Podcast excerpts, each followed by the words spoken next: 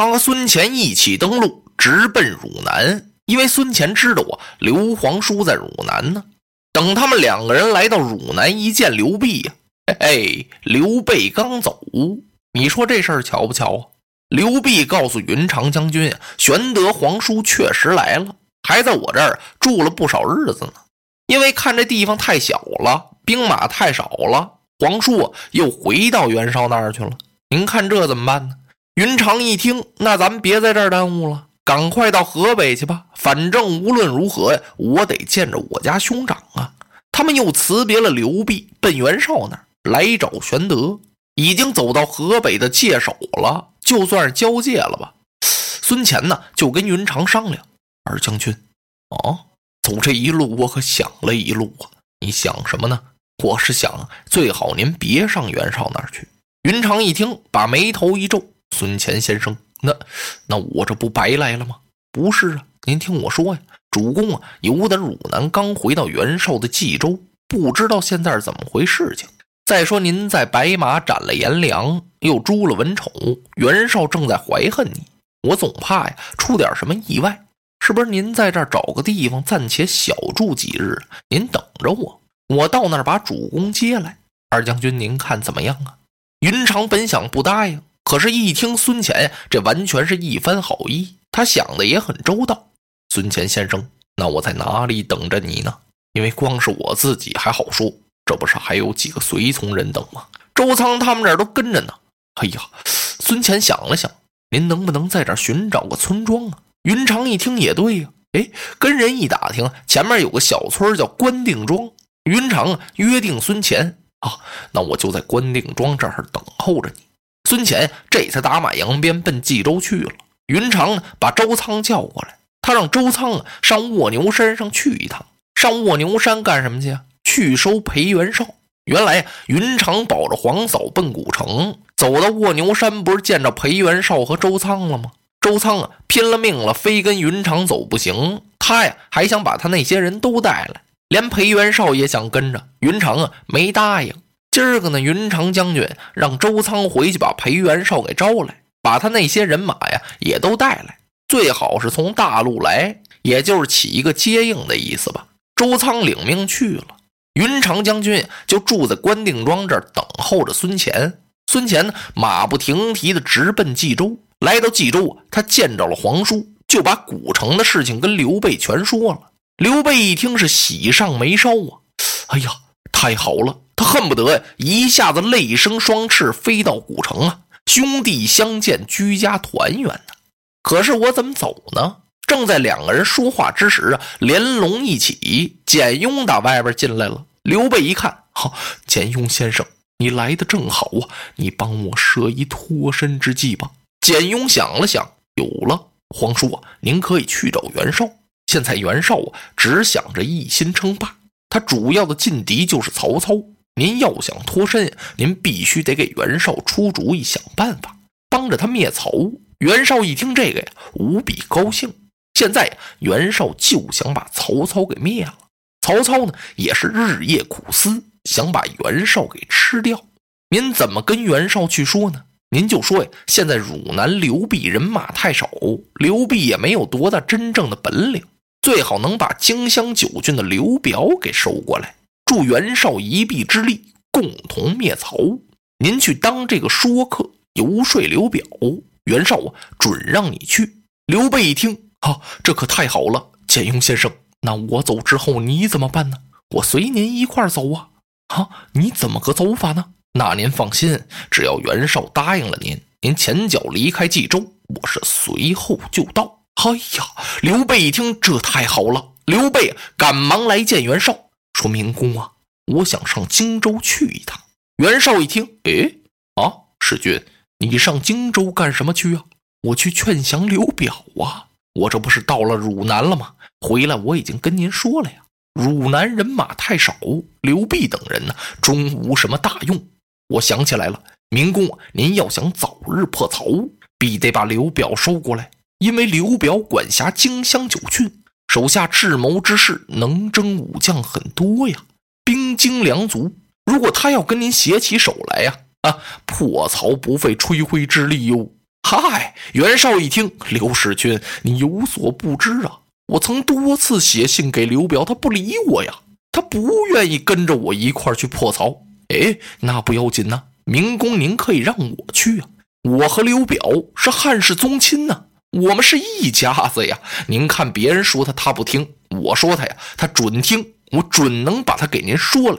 袁绍一听，嘿，那可太好了啊，那你就辛苦一趟。哎，可有一样啊！你走之前呀，哎，使君你还得给我写封书信，催一催你二弟云长，让他早日到我冀州来。哦，您想念我家二弟？不是，我想把他杀了啊！刘备吓一跳您这是怎么回事啊？呃，他杀了我两员大将颜良、文丑，难道就这么作罢不成吗？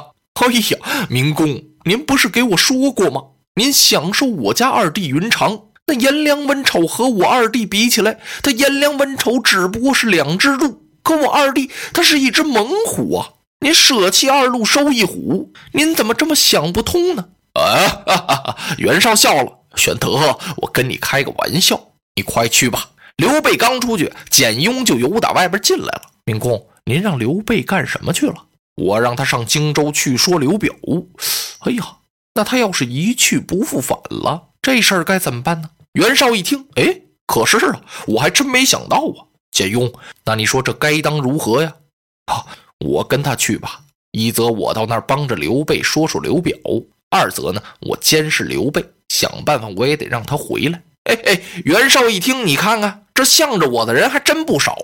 哎，简雍，你这主意出的妙，那你就跟刘备一块儿去吧。遵命。简雍跟玄德一起，连孙乾都走了，郭图进来了。袁绍手下的谋士说：“明公，您让刘备和简雍他们干什么去了？”袁绍跟他一说：“哎哎，坏了，这俩呀，一个都回不来了。”袁绍一听，岂有此理啊！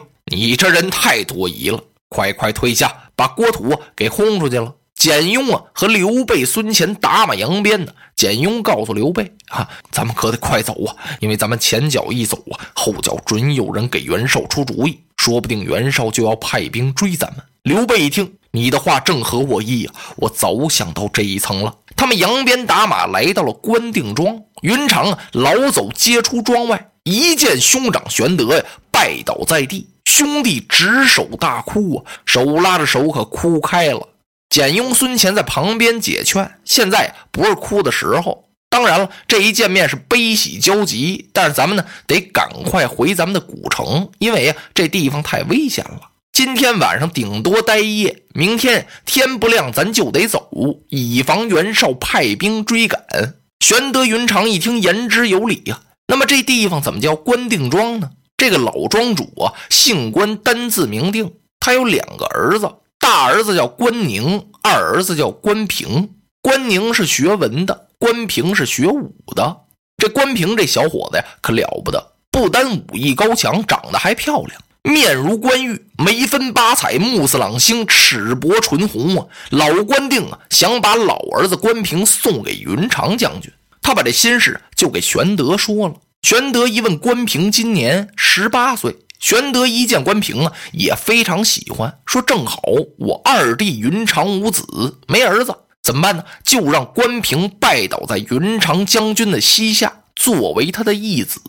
关定一听大喜呀，立刻呀叫关平给云长将军叩头。从此呢，关平管云长将军叫父亲，管玄德叫伯父。他们只在关定庄待了一夜，怕袁绍追兵来呀。第二天一早上起来就走啊。老关定送出好远，云长将军告诉哥哥玄德：“咱们呀从卧牛山这条道上走，袁绍来追兵也不要紧。为什么呢？我那儿有一哨人马。”玄德一听很高兴啊，他们策马扬鞭的就奔卧牛山这个路上来了。走到半道，一看由对面来了十多个人，走到前面那不是周仓吗？周仓怎么走道一瘸一拐的呀？腿怎么瘸了？不单腿瘸了呀，帽子也没了，袍子也裂了，浑身都是伤。后边带着那几个呀，也都包着脑袋，缠着胳膊，这怎么回事？周仓一看云长将军，他大叫一声，扑通啊就跪下了。二将军，您快给我们出气报仇！云长让周仓起来，起来回话。我不是让你上卧牛山去收裴元绍了吗？你怎么落得这般模样啊？将军，你有所不知啊！我刚到卧牛山，裴元绍让人家给扎死了，那山也丢了。占山的这个人相当厉害呀！我跟他这么一说理，他不但不理我，还把我打成这样。如果他要杀了我，恐怕十个周仓也早已死于他的手下呀！看来，要不他不想弄死我，他拿我开玩笑啊！打一回我输一回，打一回输一回。现在我浑身都是伤，我手底下的这几个人也都这样了，请将军您给我出气报仇。云长一听，一抬腿呀，嘎楞一下子就把青龙刀摘下来了。他要闯上卧牛山去看看。玄德不放心呢，要亲自跟着云长一起去。